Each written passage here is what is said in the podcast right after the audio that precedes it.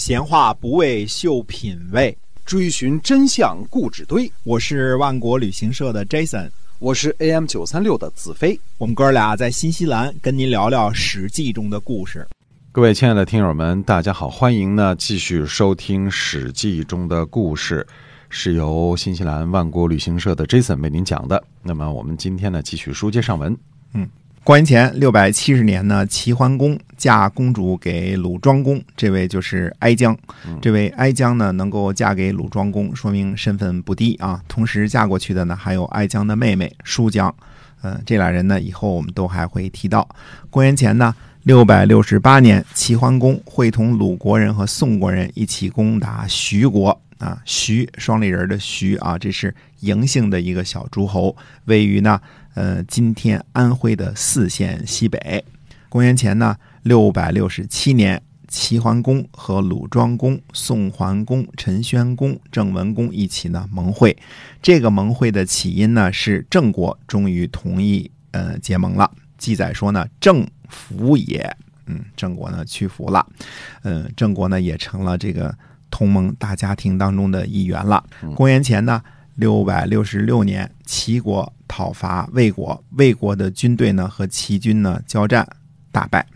齐桓公呢用周天子的名义呢责备了魏国，并且呢收取了财物的贿赂之后呢才退兵。这儿呢，我们从这个事儿上呢看出两件事来啊。第一件事呢是，霸主大人是要求诸侯怎么样呢？尊王攘夷，让魏国呢侍奉周天子，对吧？这个是当时的道义。第二件事呢，是他自个儿收取财物的贿赂，这部分属于类似战争赔款性质的。我们说啊，这个我出兵打仗了，对吧？你打输了，你得赔我钱，或者说呢，属于霸主向诸侯索要军赋这部分的份额，对吧？总之跟军费有关系的这个供奉啊，所以当霸主呢是有。两方面的，一方面要尊王攘夷，对吧？维护天下的秩序；另一方面呢，军费不是我自个儿学雷锋啊，我我掏了，对吧？我掏了，请你，对吧？我帮你维护秩序，不是这么回事啊。那么前面我们说过呢，公元前六百六十四年，齐国呢吞并了晋国的章啊，章呢位于今天江苏的赣榆啊，还有这个西，这个西呢，呃，靠近今天的山东东阿啊，彻底消灭了晋国。我们说。晋国啊，绞丝儿这个晋啊，曾经是山东的三大强国之一。就是最早的时候，齐国、晋国、鲁国等于在山东是三足鼎立的啊。现在到齐桓公这个时候，公元前六百六十四年这个时候呢，就彻底的把这两个地方也都给拿过来了。那你想，齐国的这个领土啊，到江苏。范围之内了，嗯，厉害吧，对吧？打到了江苏，哎，对了，打到了江苏了。那么，因为齐国呢，在大部大部分时间呢，在春秋和战国时期呢，不是现在的山东这么个位置，因为南边还有鲁国嘛。但是它拥有很多呢，今天河北和江苏的地界嗯，是这么个回事地理上啊。同年呢，齐桓公和鲁庄公呢，在济水的鲁国一侧和鲁庄公会盟，商讨呢。这个什么事情呢？就是帮助燕国抵御山戎侵犯的这件事情。啊，这个燕呢指的是北燕了。我们说少公氏那个燕了啊。这年冬天呢，齐桓公呢应燕国之邀呢出兵讨伐山戎。燕国呢在河北北部一带，以及呢呃今天呢东北的一部分啊。说这是燕国的这个领土，这是几乎差不多左战当中呢刚开始提这个谁呢？提这个燕国。由于这个山戎呢攻打燕国呢，燕国向齐国告急，齐桓公呢作为霸主大人呢，这个先和鲁庄公商议啊，说明呢在齐桓公时期呢，齐国跟鲁国的这个关系还是非常的友好的，不只是单纯的这个翁婿的关系啊。呃，那么齐桓公呢起兵讨伐，最后打到了古竹国才返回，帮助北燕呢呃解除了山戎的威胁。那么，同样一件事儿呢，在《史记》当中的记载呢，是这还有另外一个花絮啊，一个插曲，说燕庄公啊，一直送齐桓公呢，送到了齐国的境内。齐桓公说呢，说古礼说呀，不是天子的话，诸侯相送不出境啊，我们不可以对燕国无礼。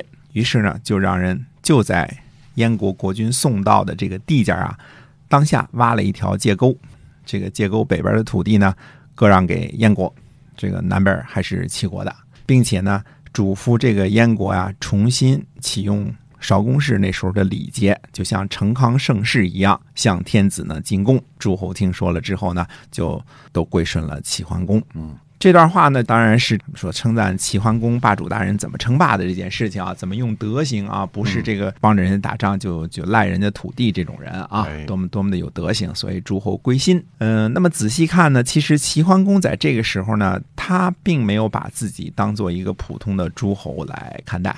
他已经是有了 super power 了，他已经是这个霸主了嘛，对吧？已经是大哥了啊！哎，割让土地的这个就是挖，当时挖个界沟，这这让天下诸侯就说：“我不是，我是为了帮助诸侯的，我可不是为了占领土地才出兵的，对吧？”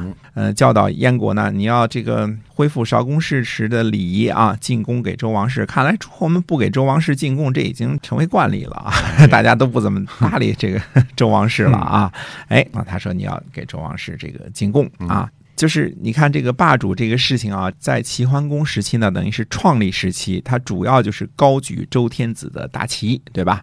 一再的向天下声明自己只是呢周王室王权主宰下的霸主国家的这个代表而已了，并没有想凭借武力凌驾于诸侯之上。名号和思想啊，和做法啊，体制啊，没有根本性的变动，只是稍微改革一下，多了一个 CEO 的编制。这么说啊，多了一个小编制而已，对吧？这个多了一个霸主这么一个编制啊。公元前呢六百六十三年，齐国呢把俘获的山戎的俘虏献给了鲁国啊。鲁国的史记记载这件事的时候说呢，说这个不符合周礼，因为周礼规定啊，诸侯有四夷之功，应该把俘虏呢献给天子。所谓四夷，就是东夷、西戎、南蛮、北狄这些中原的发达国家呢。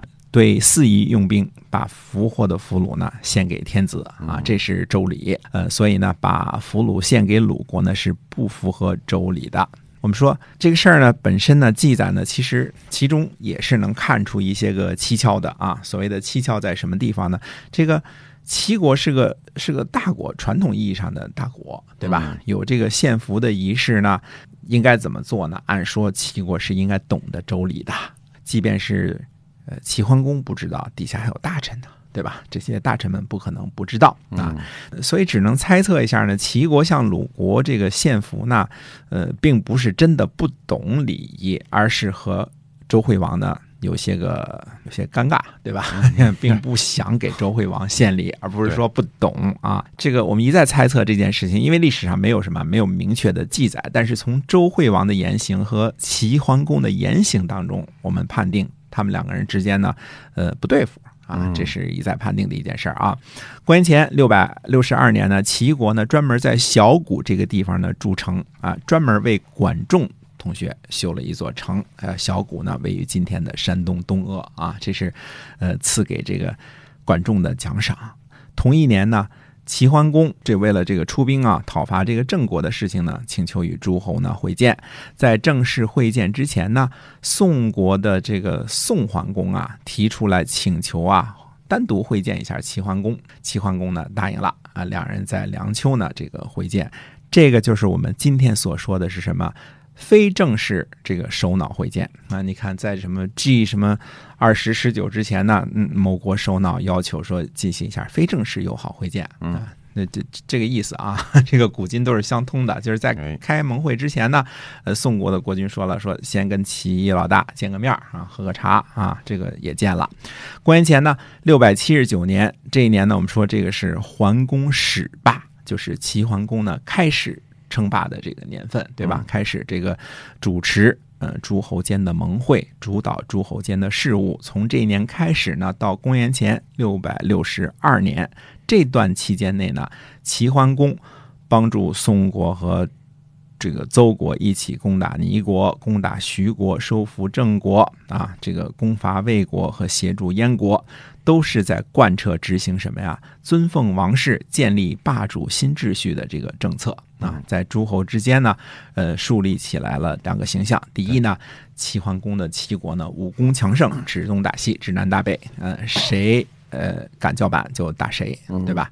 第二呢，这个军力强大的齐国呢，不是一个蛮横不讲理的齐国，而是帮助困难的国家，征讨不停啊。呃，不是原来齐襄公和早年的郑庄公那样自己四处侵犯国土啊，而是什么呀？尊奉周公旦以来的周礼，尊奉周王室，诸侯们呢只要恢复周成王、周康王那个时候的这个礼仪，向周王室呢进贡，有面子有里子啊。这个齐国呢，并不会蛮横不讲理啊，去随意靠着自己强大的武力去征伐小的诸侯。哎，所以他是霸主哈。哎，对，这就是霸主啊，霸主政治的这个精髓啊。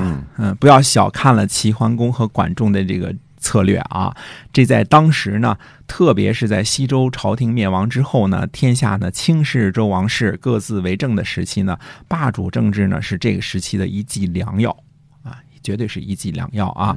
告诉大家呢，呃，老爸虽然年纪大了，现在呢老大出来管事儿了，家呢还是原来那个家，谁都别想这个闹事儿。对吧？这个大家还是有秩序的。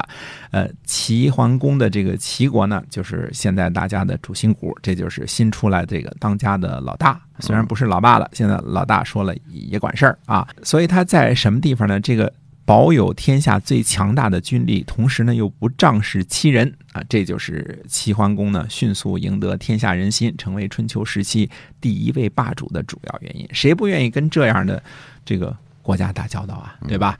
有了事儿来帮忙啊，也不要钱，也不要土地啊，要钱是要的啊，这个军费是要交的啊，但是不是为了侵犯土地和利益啊才来跟你交往的？那当然天下归心了，是吧？谁谁都保不齐哪天邻居会放鸽，对对吧？嗯，呃，邻居放鸽的时候，有有一大哥出来罩着我哎，这是一件相当好的事情啊。主持一下公道。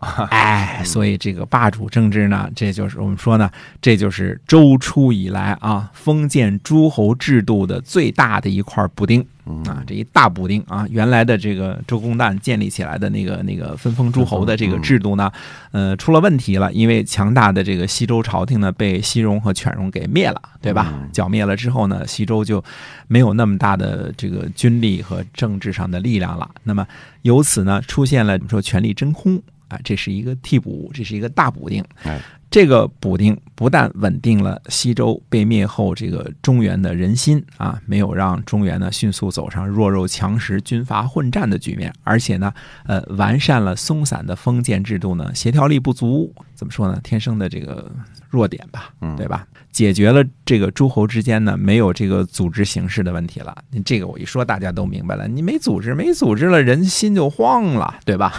为什么？呃，这个现在有了微信了，大家都找到组织了，对吧？你没个组织，这人他就不知道归谁管，嗯，那人怎么协调办事儿啊，对吧？哎，现在大家知道了，嗯，找到了组织了。管仲和齐桓公无疑是那个时代呢最有创建性的政治家，他们。事实上呢，开创了一个崭新的时代。这个是我们说呢，这个时代呢，一直延续到孔夫子逝世的公元前四百七十九年这个时代。这就是春秋时期的主要的政治形式，叫做霸主政治啊，霸主政治啊，这个是相当相当牛的一个一个东西，相当相相当牛的一个东西。后来啊，这个晋文公啊，这些个呃，一直延续到这个后来的吴越争霸啊，都是在执行。这个齐桓公和管仲建立的这个霸主政治啊，我们说呢，在讲述公元前六百六十二年啊，这个因为这一年呢，鲁庄公去世之前吧，对吧？齐桓公的一些个活动啊，我们可以称为这个齐桓公霸主政治的前期啊。在讲述这个鲁庄公去世和鲁国的政治演变之前呢，呃，我们先要回顾一下这段时间内呢，另外一个大国啊，这个。晋国的晋献公的一些个动向啊，了解一下呢，这个后世的天下第一大强国啊，这个一些个早期的动向。晋国是齐桓公霸主政治的继承人，这个晋国呢，到底在晋献公时期是如何兴起的？这个我们看一看这段故事。好，今天我们这个史记中的故事呢，先跟大家分享到这儿了。下一期呢，我们会跟您讲发生在晋国的故事。好，我们下期再会，再会。